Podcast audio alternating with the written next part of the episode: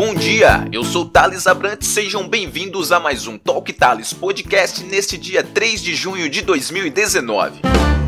Se você vê valor e deseja apoiar e incentivar este projeto, basta acessar o site apoia.se barra Talktales e escolher a categoria de recompensas que preferir. No episódio de hoje vamos começar falando sobre ciência e tecnologia. Cientista quer usar edição genética para eliminar todos os mosquitos do mundo. Imagine um mundo em que não haja mosquitos para transmitir doenças como zika e febre amarela. Hoje já é possível fazer isso. Basta mudar o seu DNA para que eles não sejam capazes de se reproduzir. Em um ano, todos os mosquitos seriam exterminados, afirma Tiffany Vora, chefe de departamento e vice-diretora de Medicina e Biologia Digital na Singularity University na região do Vale do Silício, nos Estados Unidos. Uma opção seria mudar o DNA do mosquito para que este não fosse mais capaz de transmitir a doença. Outra mais eficiente seria mudar o DNA para que ele não fosse capaz de se reproduzir. Na prática, seria como programar os mosquitos com um botão de autodestruição. Potencialmente poderíamos eliminar todos os mosquitos da face da Terra em pouco mais de um ano. Há quem seja contra porque acredita que não devemos eliminar uma espécie. Mas o homem vem eliminando espécies do planeta há 100 mil anos. A diferença é que, nesse caso, seria algo controlado. Caso houvesse algum problema, poderíamos parar com o processo a qualquer momento e daí trazer os mosquitos de volta usando larvas congeladas. Para Tiffany, edição genética, dispositivos de inteligência artificial que controlam sua saúde, biologia digital, essas são algumas das inovações tecnológicas que vão impactar a medicina nos próximos anos. Ainda segundo Tiffany, as mudanças vão acontecer mais cedo do que se possa imaginar. Por isso é preciso que governos, cientistas e a população se reúnam para tomar agora as decisões que vão moldar o nosso futuro. Para aqueles que se interessam pelo assunto, a especialista estará no Brasil no dia 11 de junho para participar do evento Singularity e o Brazil Summit, onde falará sobre as oportunidades e desafios para combinar tecnologia e saúde. Cientistas descobrem composto que mata bactérias super resistentes. As superbactérias não usam capas e nem salvam inocentes como super-heróis. Pelo contrário, se elas fossem ser representadas nos quadrinhos, usariam o uniforme de vilão e estão se tornando os micro-organismos mais perigosos para a saúde humana, pois são extremamente difíceis de matar. Se nada for feito, estima-se que em 2050 as infecções por bactérias resistentes sejam mais letais do que o câncer, por exemplo. É por isso que os pesquisadores se esforçam para desenvolver novas alternativas para combater o problema. Cientistas da Universidade de Sheffield, na Inglaterra, desenvolveram um composto que age em bactérias gram-negativas resistentes a antibióticos convencionais. Um exemplo é a Escherichia coli, que habita no intestino humano e pode causar diarreias e outros sintomas. A intensificação da incidência das superbactérias se dá devido ao uso indiscriminado dos antibióticos atuais, uma pesquisa recente, inclusive já reportada cá no Talk Tales, mostrou que vários rios no mundo já apresentaram concentrações muito elevadas de antibióticos, bem acima do que é considerado seguro. As bactérias gram-negativas são as mais difíceis de matar. A dificuldade está em atravessar a membrana celular.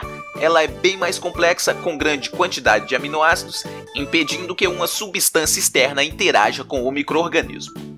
Justamente por isso, o novo composto chamado de complexo RU2 foi desenvolvido para romper e destruir a membrana celular de cada uma dessas bactérias.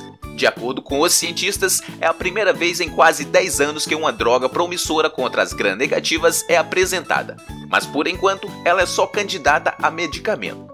Primeiro vai precisar passar por longas baterias de testes clínicos para verificar se é totalmente segura e efetiva, como acontece com todo medicamento.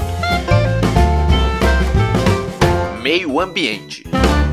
Saiba como tornar sua casa sustentável sem gastar muito. Uma vida mais simples e, consequentemente, mais econômica só depende de cada um. É o que defende o economista Gustavo Cerbasi, autor do livro A Riqueza da Vida Simples. Para ele é possível ter uma casa sustentável adotando práticas sustentáveis como separar o lixo, compostar, economizar água e energia e manter um jardim sem precisar fazer grandes investimentos. Gustavo salienta que o investimento em estruturas sustentáveis é chamado de investimento justamente porque permite desfrutar de recursos como água e energia de forma sustentável. A construção de sistemas de captação e tratamento de água e de destinação do esgoto para conversão em gás tem baixo custo e, quando dimensionada desde o projeto inicial de construção de uma casa ou edifício, pode ser considerada como parte da obra total sem um aumento significativo do valor. E as crianças? É preciso incluí-las no processo, já que a educação para a sustentabilidade existe na escola, mas é pouco praticada em família. Envolvê-las com exemplos daquilo que veem na escola é fascinante, e são necessários poucos argumentos para convencê-los das vantagens de colaborar. Como, por exemplo, o fim das moscas, do cheiro de lixo, da contaminação do quintal e da calçada. Ser base ainda destaca alguns fatores-chave para tornar sua casa sustentável Fatores como minimalismo, ou seja, planejar a decoração da sua casa de modo a otimizar os móveis e utensílios. Lembrando que minimalismo não é deixar de comprar, e sim adquirir aquilo que é necessário e útil. Outro fator importante, luz natural. Na hora de compor ou alugar um imóvel, priorize aqueles com boa iluminação natural e com boa insolação, que vão te ajudar a aproveitar mais a luz solar e a usar menos energia elétrica. Além disso, diminuir a frequência de pintura e de cuidados com umidade. Ele destaca ainda a importância de se ter uma hortinha em casa. Espaços para plantio de frutas e hortaliças geram economia e bons momentos com filhos e netos. E aí, já pensou em dar um upgrade na sua casa para torná-lo um ambiente mais confortável e sustentável? Então confira estas e outras dicas que o economista Gustavo dá acessando o link na descrição deste episódio. Agricultura e Saúde. Epidemia de câncer entre agricultores do Rio Grande do Sul coloca agrotóxicos em xeque. O Rio Grande do Sul é o estado com maior taxa de mortalidade relacionada ao câncer, segundo dados do Instituto Nacional de Câncer. O que já era preocupante fica ainda mais assustador quando observamos a incidência da doença na microrregião de Ijuí.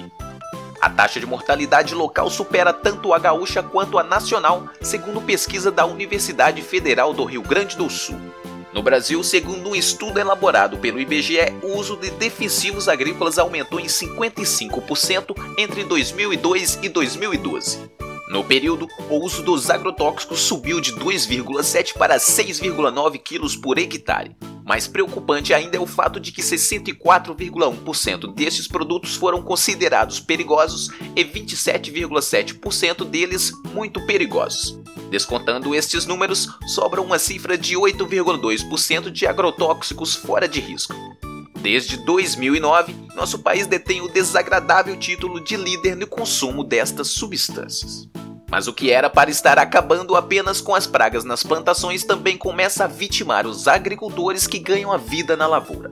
Mesmo aqueles que não utilizam agrotóxicos também podem ser vítimas dos efeitos nocivos das substâncias utilizadas em propriedades vizinhas, principalmente quando estas são pulverizadas com o uso de aviões.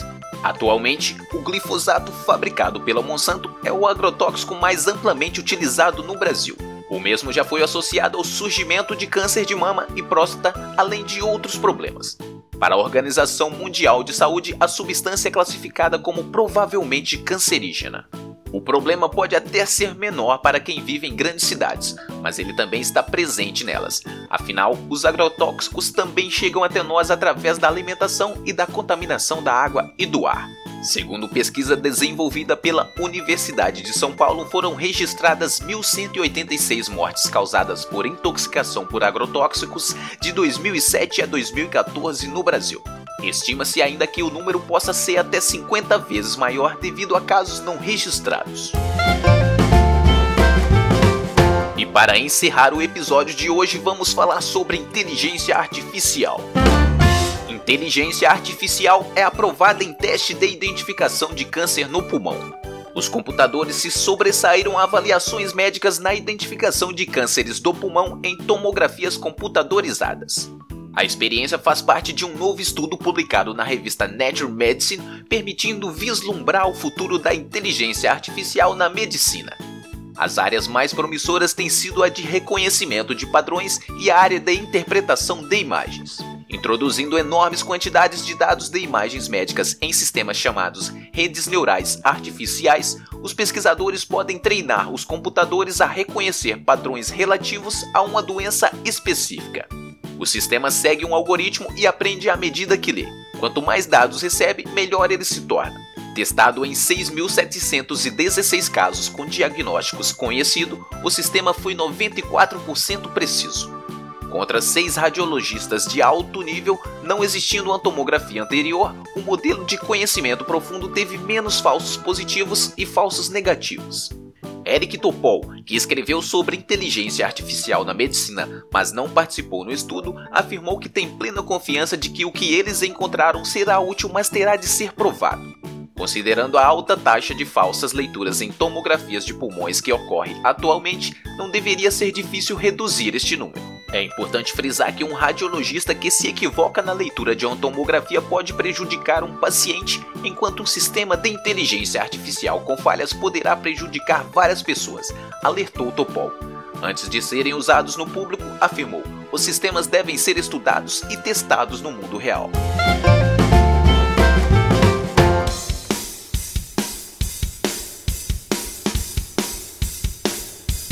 Muito bem, foi com esse mix de curiosidades que chegamos ao final do episódio desta segunda-feira cá no Talk Talos Podcast. Se você gostou, vê valor neste projeto e gostaria de incentivar, basta acessar o site apoia.se barra e contribuir apoiando a partir de um real por mês. Acesse lá, apoia.se barra Lembrando que Talk Tales se escreve com T-A-L-K Tales e o Tales é sem H e com um L apenas. Lembrando ainda que além do acesso aos podcasts, você também pode ter acesso exclusivo a materiais diversos que são disponibilizados através do mural do Talk Tales no Apoia-se. Eu vou ficando por aqui, desejo que você tenha uma ótima segunda-feira e uma excelente semana. Nos vemos na próxima quarta, forte abraço e até lá!